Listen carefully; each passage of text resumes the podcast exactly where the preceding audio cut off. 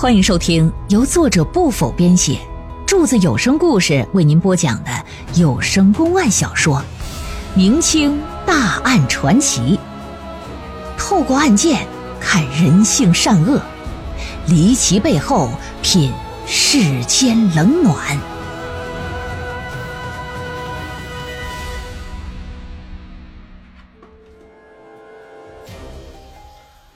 话说，深藏在地下、看守严密的银库，竟然丢失十五万两白银，并且在一箱子之中还发现了一具尸体。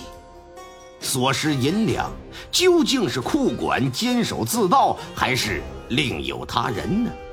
那具尸体又会是谁？和库银失窃又有什么关联呢？最终。又是如何找回失窃的官银，将凶手绳之以法呢？请您接着收听《常州官银失窃案》。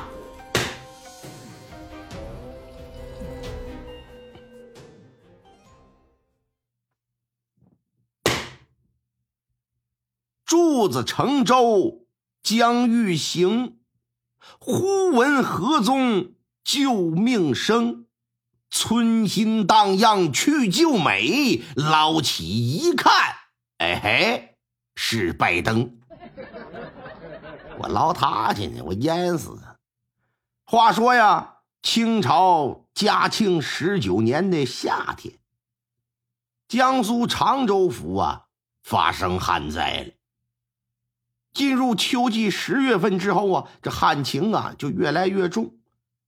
此时的百姓缺水少粮，在这种情况之下，竟然还有不法之徒趁机为非作歹，是浑水摸鱼啊！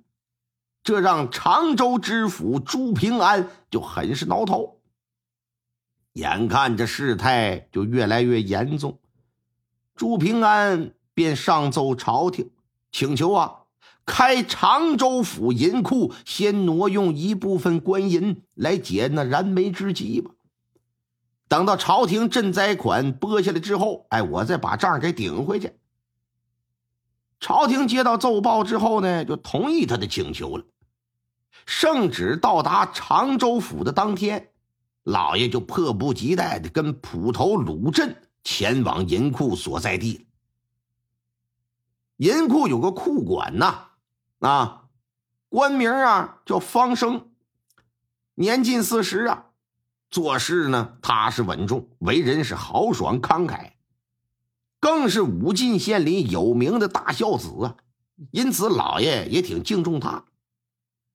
银库啊就由这方生把守，另配有三十来名武艺高强的护卫，是日夜进行内外巡视，堪称是常州府最安全的地方。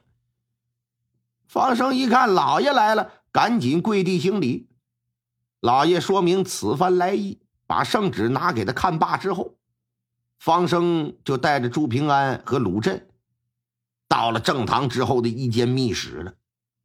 伸手啊，先是在一面墙壁上按了个机关，就看着地面是嘎啦啦啦啦啦啦啦，缓缓向两侧可就打开了，露出一条通往地下幽深的地道。方生点燃一盏油灯，领着俩人呢就往地下走。银库深入地下十二米有余啊，由巨石花岗岩堆砌而成。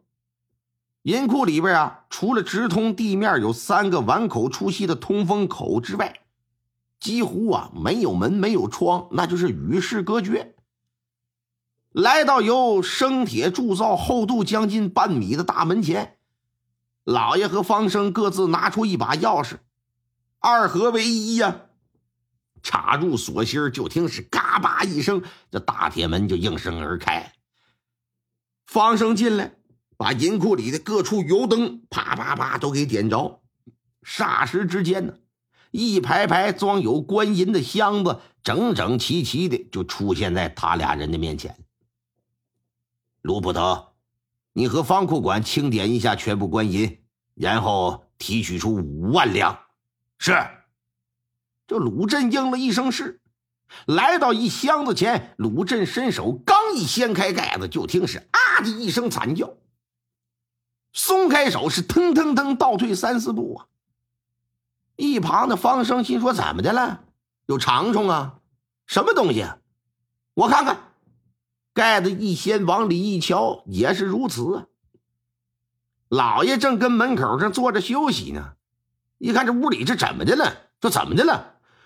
老老爷，箱箱箱子里有人。嗯，把箱子打开。这回就算是有了心理建设了。鲁镇上去拿着刀，把那盖就给挑开了。老爷掌过油灯，靠近之后，定睛这么一瞧，里头啊，确实躺个人啊，呈那种卷缩状。哎，哎呀，伸手一探鼻息。早就没气儿了。仔细一打量，这人啊是个生脸，五十到六十岁之间吧，面部表情就挺恐怖的，可想而知，死的时候一定挺痛苦。此外呢，由于库银中堆放了大量的木炭和石灰等干燥剂，所以说尸体啊没有腐烂的迹象。但是也正因如此啊，这才难以判断。这老先生跟里躺了多久了？这是谁也不知道。再加上啊，这尸体蜷缩在箱子里边，已经出现尸僵了，都硬了，一时也掰不开、弄不开的，无法查看这身上是不是还有外伤。老爷这时就忽然想到一件事，说：“快，赶紧把所有箱子都打开。”几个人进来，嘁啦咔嚓，箱子这就都打开了。仔细一看，可坏了，才。地库里存的官银足足少了一半，共计十五万两雪花银，那是不翼而飞呀！仨人是捏呆呆的，你看我，我看你，都傻了眼了。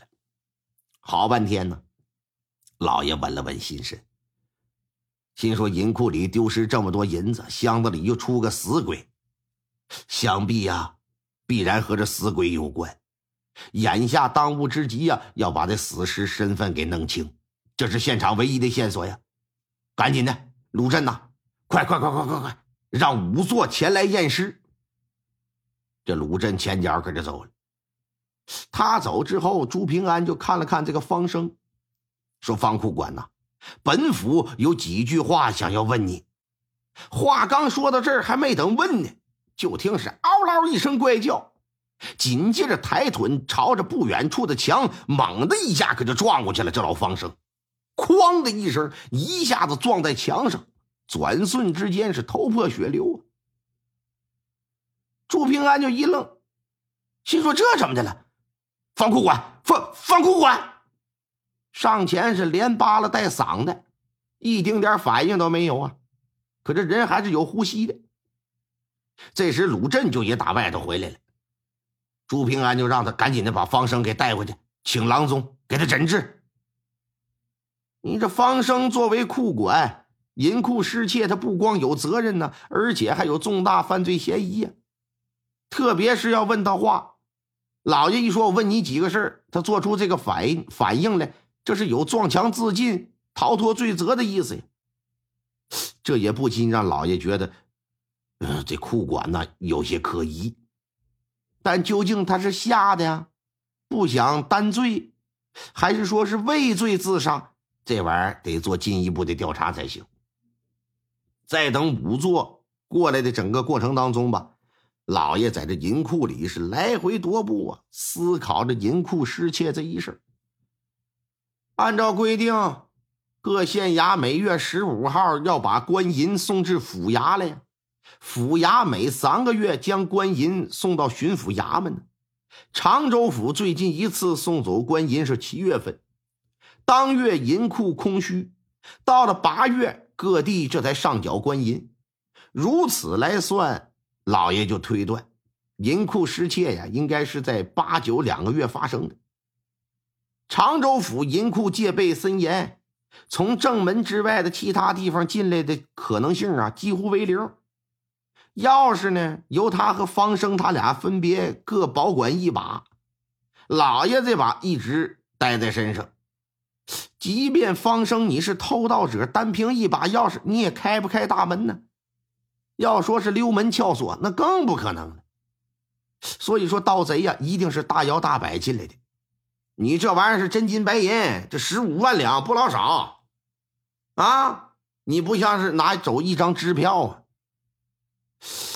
哎，思来想去，心说只有可能在一个日子，每月十五号官银入库的时候。虽然并不是每次官银入库，这老爷都会亲临现场，但是入库完毕之后啊，钥匙都得及时回收。如果方生真的是偷盗者，那么他一个人又是如何瞒过现场那么多双的眼睛呢？十五万两不是小数啊！神不知鬼不觉的你搬走，那谈何容易？再有，既然要偷，又为何只偷一半，不全拿呢？另外，按照正常推断。到银库挖地道，这是一个非常好的招啊，也是很常见的一种办法。可仔细查看查看银库的地面，没有被挖掘的痕迹。那么这些钱究竟是怎么运出去的呢？这老爷就想不明白了。这时仵作就过来了，验完尸之后啊，就写下一份尸单，说死者呀，年约五十出头。身高七尺，身强体壮，双手长满老茧呢。由此可以判断是长期从事体力劳作的。但死者的内衣呢，却是盘锦团花杭绸的面料。要知道，这可是有钱人才穿得起的物件。身上啊，没有致命伤，也没有任何中毒的痕迹。死者的指甲缝里有木屑，箱子盖上有抓痕。可以见得，在箱子里呀，尝试过挣扎。综合判断吧，死者是因为没有进食，活活饿死的。至于死亡时间，仵作无法给出确切的答案，只说是在三个月之内。听众朋友们，本集播讲完毕，感谢您的收听。